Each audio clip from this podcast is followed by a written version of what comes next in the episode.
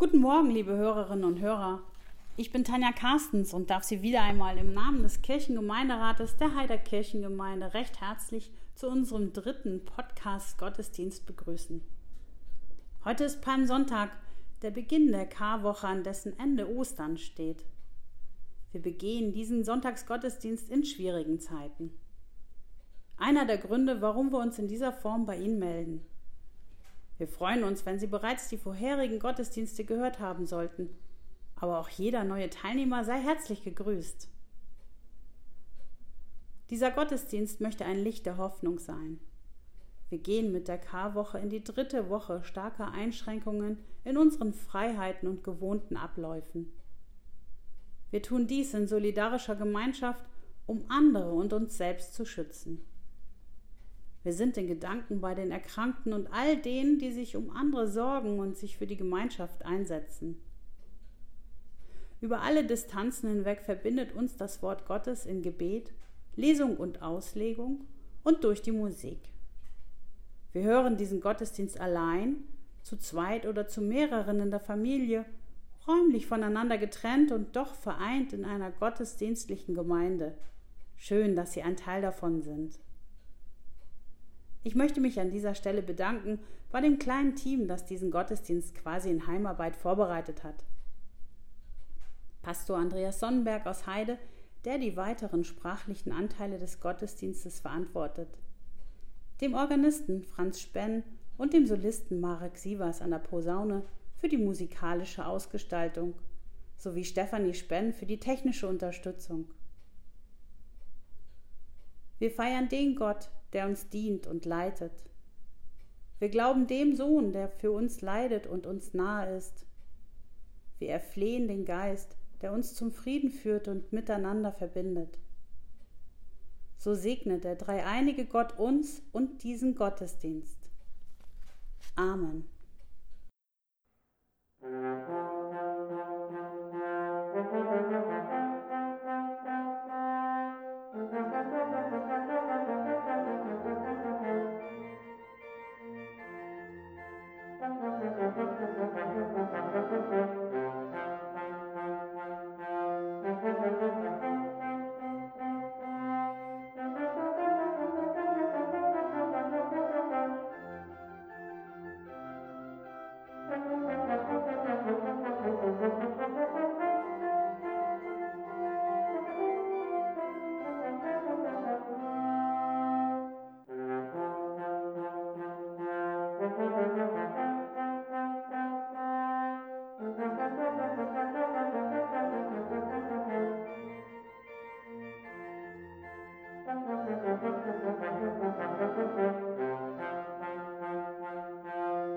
thank you.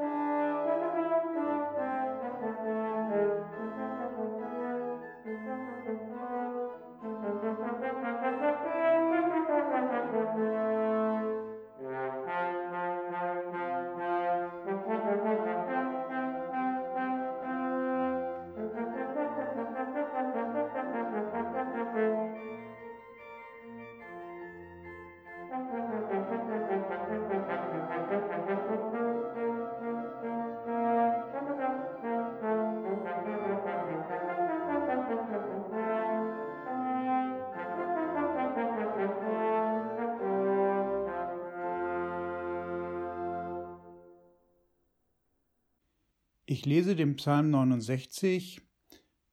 Unter der Nummer 731 ist er im Gesangbuch zu finden. Gott, hilf mir, denn das Wasser geht mir bis an die Kehle. Ich versinke in tiefem Schlamm, wo kein Grund ist. Ich bin in tiefe Wasser geraten, und die Flut will mich ersäufen.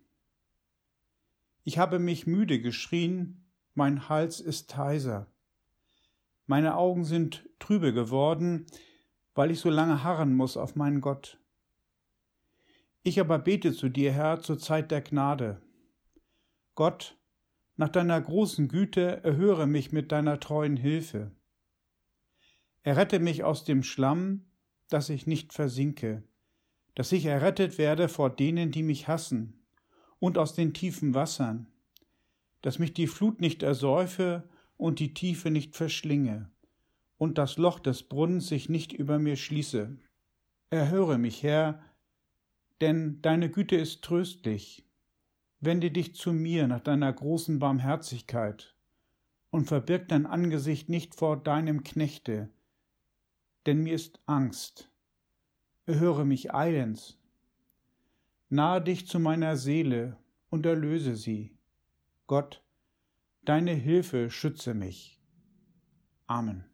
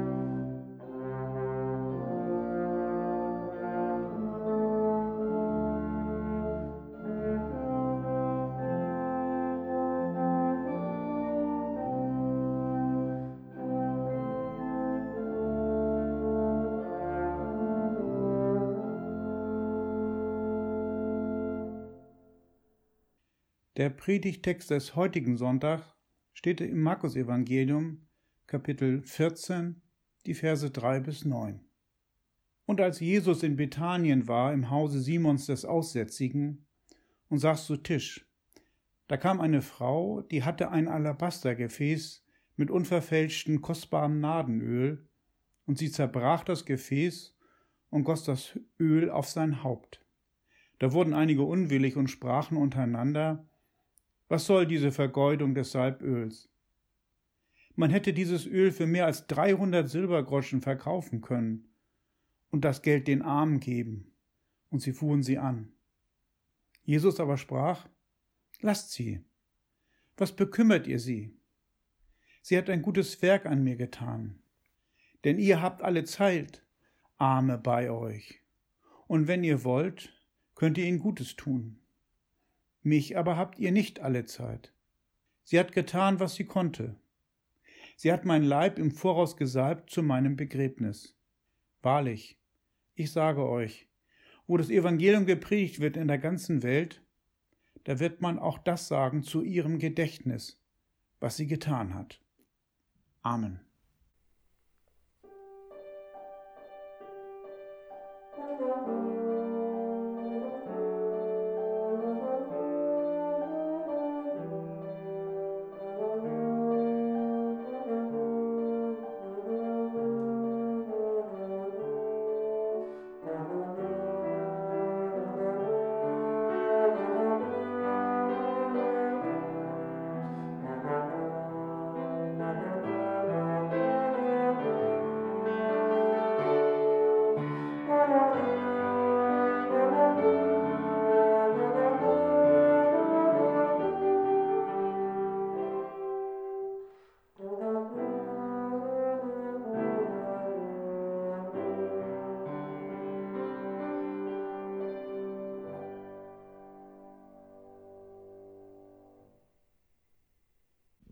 Wie so oft in den Evangelien stehen die Jünger als die Dumm da. Sie haben nichts verstanden. Jesus weiß sie deshalb zurecht. Ich frage mich, ob ich in dieser Situation nicht auch zu den Dummen gehört hätte. Denn den Ansatz der Jünger kann ich gedanklich nachvollziehen. Man hätte mit diesem kostbaren und teuren Öl vielen Armen und Schwachen helfen können. In den Augen der Jünger zu etwas Besserem, als es für solch eine kurzfristige Liebesgabe zu verschwenden. Die Jünger reagierten aus dem Moment heraus richtig, denn sie sahen nur, was bisher ja auch galt. Es ist doch gut, den Armen und Hilfsbedürftigen zu helfen. Karfreitag hatten sie nicht im entferntesten im Blick. Wohl wahr. Das weiß auch Jesus. Aber seine Zurechtweisung zielt auf etwas anderes ab. Geht mit Bedacht und Weitsicht vor. Schaut dabei über das Vordringliche hinaus. Aber setzt eure Prioritäten richtig. Tut das, was im Moment anliegt. Würden wir heute Menschen auf der Straße, Nachbarn, Freunde nach derzeitigen Prioritäten befragen, wären die Antworten wohl ziemlich klar. Natürlich geht es in diesen Tagen um viele ernste Sorgen. Wie schaffe ich das, gesund durch diese Krise zu kommen, für meine Lieben und für mich selbst? Wie organisiere ich nun meinen so veränderten Alltag? Was mache ich mit den Kindern? Wie beschäftige ich sie in diesen Tagen, wenn daraus Wochen werden? Wer kümmert sich um meine betagten Eltern? Wie geht es mit meiner Arbeit weiter? Verliere ich den Arbeitsplatz? Geht meine Firma vielleicht sogar bankrott? Und was kommt noch? Bin ich bald zu Hause eingesperrt wie in einem Gefängnis? Und für wie lange? Wann ist das alles endlich vorbei? Ich will meinen vertrauten Alltag zurück. Bei so bedrückenden und weitreichenden Fragen, die uns direkt betreffen und manche sogar mitten ins Herz hinein, scheint unser ganzer Verstand, ja unsere volle Aufmerksamkeit völlig von der Bewältigung der derzeitigen Herausforderung der Corona-Krise in Beschlag genommen zu sein. Die Frage nach Gottesdienst, Gebet und Bibellese scheint dabei manchem relativ fern. Was trägt das schon aus angesichts von Kontaktverbot und drohender wirtschaftlicher Rezession. Aber da würde uns vermutlich Jesus widersprechen. Nicht, dass er unsere Sorgen und Ängste nicht ernst nehme. Ich denke, da ist er ganz nah bei uns. So wie er es mit vielen gemacht hat, die sich direkt an ihn wandten. Es gibt da einige schöne, ja berührende Geschichten in den Evangelien. Aber was würde er uns denn in diesen Zeiten zurufen?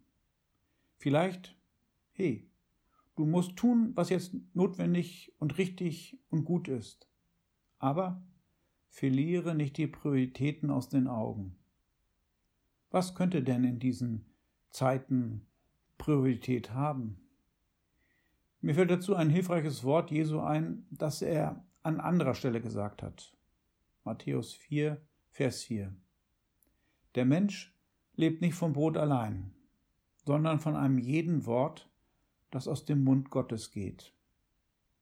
Der Begriff Brot steht für mich für all das Lebensnotwendige, das wir zurzeit brauchen. Auch Desinfektion, Schutzbekleidung, Abstandsregeln, genügend Intensivbetten und angemessene Vorsorge für schwierige Zeiten neben Essen und Trinken und ein Dach über dem Kopf. Aber darüber hinaus braucht es mehr. Es geht darum zu erkennen, was gerade dran ist und was warten kann. So wie die Frau Jesus auf seinen nahen Tod hin vorbereitete, den die Jünger noch überhaupt nicht im Blick hatten. Es liegt eben nicht immer offen auf der Hand, was gerade dran ist, ja, was gut und wichtig für uns ist. Die Aufgabe, die richtigen Fragen zu stellen, ist uns erhalten geblieben. Es geht darum, die richtigen Prioritäten zu setzen. Wir verzichten, notgedrungen, in diesen Zeiten auf so vieles.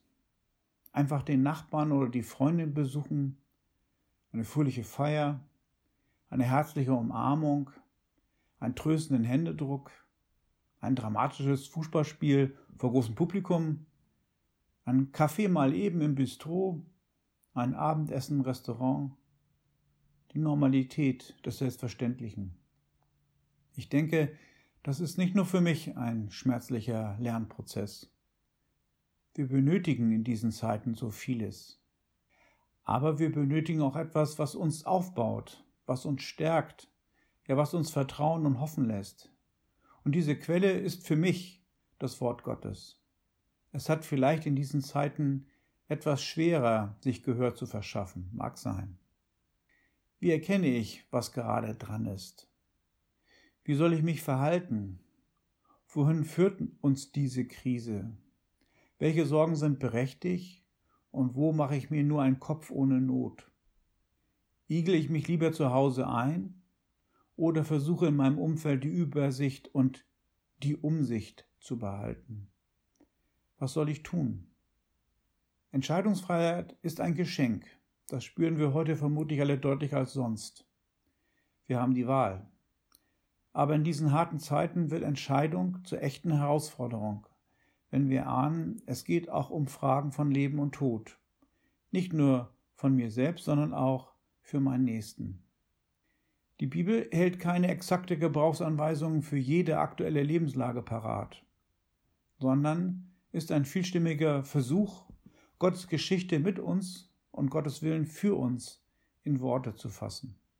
Gottes Worte blitzen da immer wieder durch, aber sie ersparen uns nicht die Arbeit, selbst zu urteilen und selbst zu entscheiden, wie wir sie für uns fruchtbar machen können. Wohl vor allem deswegen, erinnert Jesus die Jünger geduldig daran, das Handeln der Frau nicht vorschnell zu verurteilen.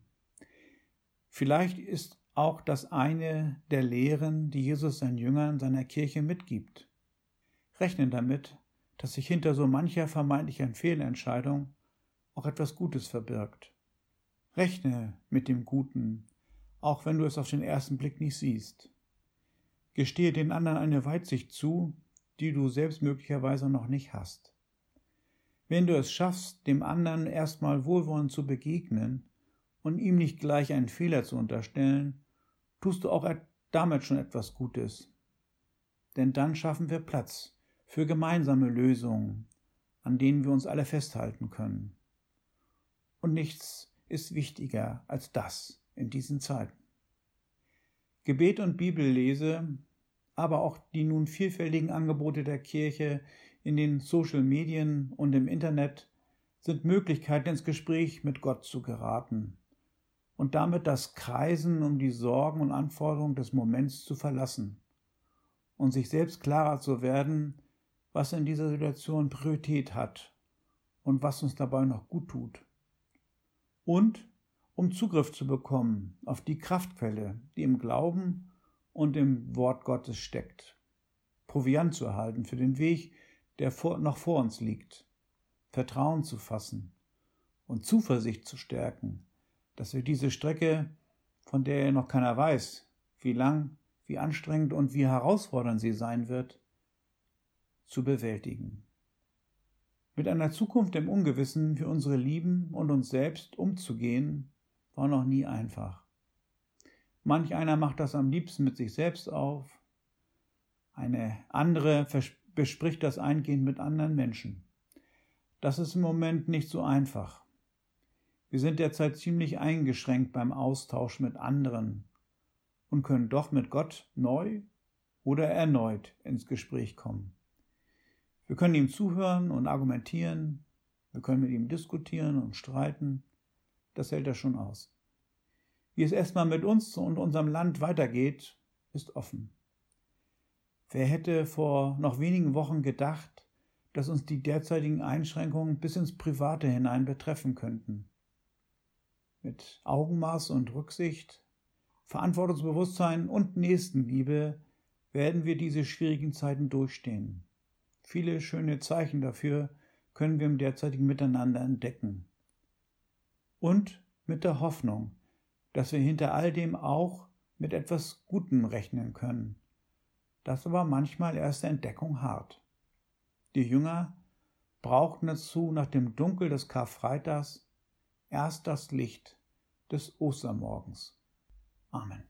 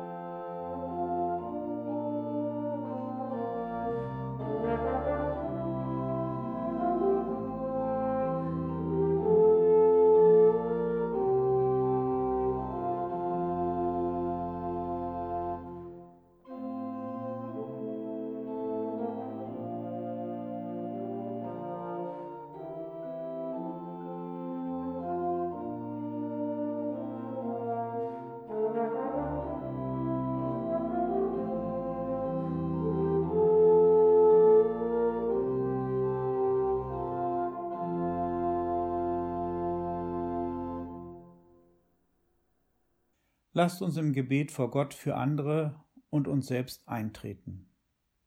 Gott unser Vater, dein Sohn hat uns gelehrt, auf die Zeichen der Zeit zu achten, zu tun, was im Moment dran ist, ohne zu vergessen, dass bei dir die Quelle des Lebens ist. So bitten wir dich für alle Menschen, die in diesen Tagen Verantwortung tragen in Politik und Gesellschaft, dass sie weise mit ihrer Macht umgehen, ihre Entscheidung mit Weitsicht treffen, um unser Land und die Menschen darin vor größerem Schaden zu bewahren. Wir bitten dich für alle, die sich um andere kümmern, die helfen, Kranke und Hilfsbedürftige zu versorgen, die dafür einstehen, dass unser Land auf Sparflamme trotzdem weiterläuft, die kleinen und großen Helden des Alltags, dass sie sich nicht erschöpfen, sondern ihnen immer wieder neue Kraft zuwächst. Wir bitten dich für alle, die in diesen Zeiten Einsamkeit und Isolation erleben, dass sie nicht verzweifeln, sondern dass sie dein weites Herz spüren und Menschen ihnen Zeichen der Zuwendung und Nähe schenken. Lass uns selbst zu solchen Menschen werden. Wir bitten dich für alle, die sich sorgen um ihre Existenz, um die Arbeitsplätze, das Studium, die Schulabschlüsse, um die eigene Zukunft und die ihrer Lieben, dass sie trotz aller Unsicherheit Hoffnung und Zuversicht schöpfen. Wir bitten dich für Erkrankte und die, die um ihr Leben kämpfen, hier in diesem Land und überall auf unserem Erdball, um Gesundung und Rückkehr ins Leben. Wer aber stirbt, den befehlen wir in deine Hand, dass du sie birgst in deiner treuen Liebe. Herr, und zu guter Letzt bitten wir dich um uns selbst. Steh uns bei, wenn die Angst uns den Hals zuschnürt. Schenke uns Gelassenheit, wenn sich alle aufregen. Gib uns Vertrauen, wenn wir unsicher sind. Und schenke uns Geduld und Ausdauer, den Erfordernissen der jetzigen Situation gerecht zu werden. Hab Dank für all die Selbstlosigkeit und Freundlichkeiten, die uns in diesen Tagen begegnet. Du treuer Gott. Amen. Lasst uns beten mit den Worten Jesu. Vater unser im Himmel, geheiligt werde dein Name, dein Reich komme, dein Wille geschehe, wie im Himmel so auf Erden. Unser tägliches Brot gib uns heute und vergib uns unsere Schuld, wie auch wir vergeben unseren Schuldigern und führe uns nicht in Versuchung, sondern erlöse uns von dem Bösen. Denn dein ist das Reich und die Kraft und die Herrlichkeit in Ewigkeit. Amen. Geht in diesen Tag und in die neue Woche mit dem Segen des Herrn. Der Herr, voller Liebe wie eine Mutter und gut wie ein Vater, er segne dich. Er lasse dein Leben gedeihen er lasse deine Hoffnung erblühen. Er lasse deine Früchte reifen. Der Herr behüte dich. Er umarme dich in deiner Angst. Er stelle sich vor dich in deiner Not. Der Herr lasse leuchten sein Angesicht über dir. Wie ein zärtlicher Blick erwärmt, so überwinde er bei dir, was erstarrt ist. Er sei dir gnädig, wenn Schuld dich drückt, dann lasse er dich aufatmen und mache dich frei. Der Herr erhebe sein Angesicht über dich, er sehe dein Leid, er tröste und heile dich. Er gebe dir Frieden, das Wohl des Leibes, das Heil deiner Seele, die Zukunft deiner Lieben. Amen.